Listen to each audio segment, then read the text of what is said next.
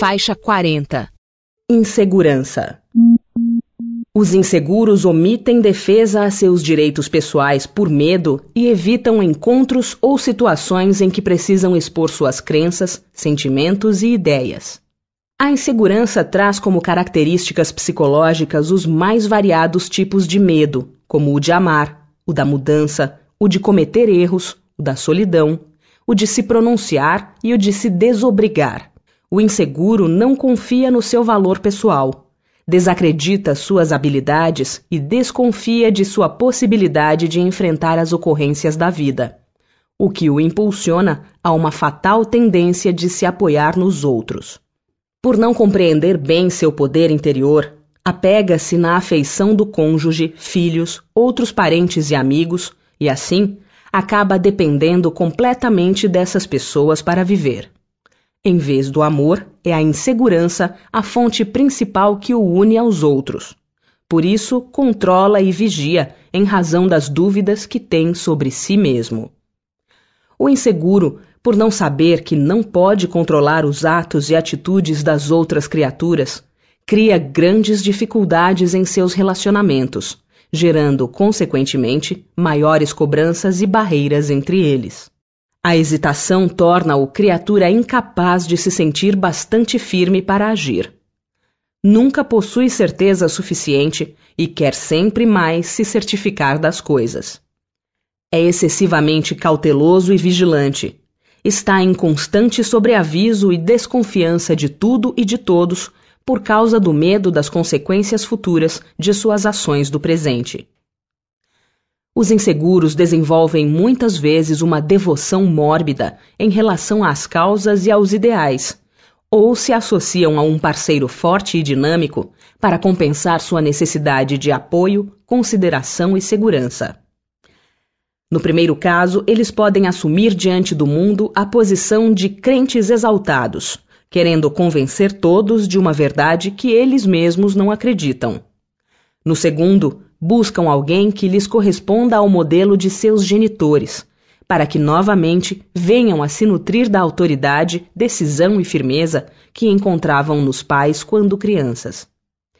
Muitos ainda buscam refúgio numa atividade intelectual e se colocam, por exemplo, na posição de autoridade literária, como estratégia emocional, a fim de estimular em torno de si uma atmosfera de bem informados e, portanto, grandiosos e seguros. Kardec, discípulo de Jesus, pergunta aos instrutores espirituais: Quando um espírito diz que sofre, de que natureza é o seu sofrimento? A espiritualidade elaborou a seguinte resposta: angústias morais que o torturam mais dolorosamente do que todos os sofrimentos físicos. Nota de rodapé número 1. Leitura da nota de rodapé número 1. Questão 255. Quando um espírito diz que sofre, de que natureza é o seu sofrimento? angústias morais que o torturam mais dolorosamente do que todos os sofrimentos físicos. Angústias morais podem ser entendidas como a fragilidade em que se encontram as criaturas inseguras, a sensação de mal-estar que sentem por acreditarem que estão constantemente sendo observadas e julgadas, e também pela perpétua situação mental de vulnerabilidade diante do mundo. Os inseguros não são assertivos, em outras palavras, não se expressam de modo direto, claro e honesto. Omitem defesa a seus direitos pessoais por medo e evitam encontros ou situações em que precisam expor suas crenças, sentimentos e ideias. O título de Senhor de si mesmo poderá definir bem a segurança e firmeza de Jesus Cristo. Suas palavras: Seja, porém, o vosso falar. Sim, sim. Não, não. Nota de rodapé número 2. Leitura da nota de rodapé número 2. Mateus, capítulo 5, versículo 37. Ainda hoje ressoam, convidando todas as criaturas à autonomia espiritual.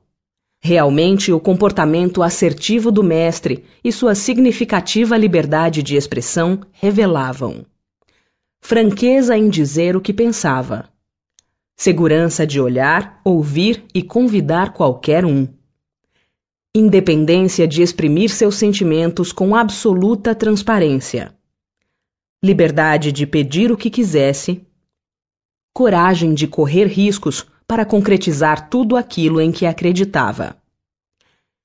Essas alegrias os inseguros não sentem. Seguindo, porém, os passos de Jesus, nosso guia e Senhor, a humanidade alcançará a estabilidade e serenidade interior que busca há tantos séculos.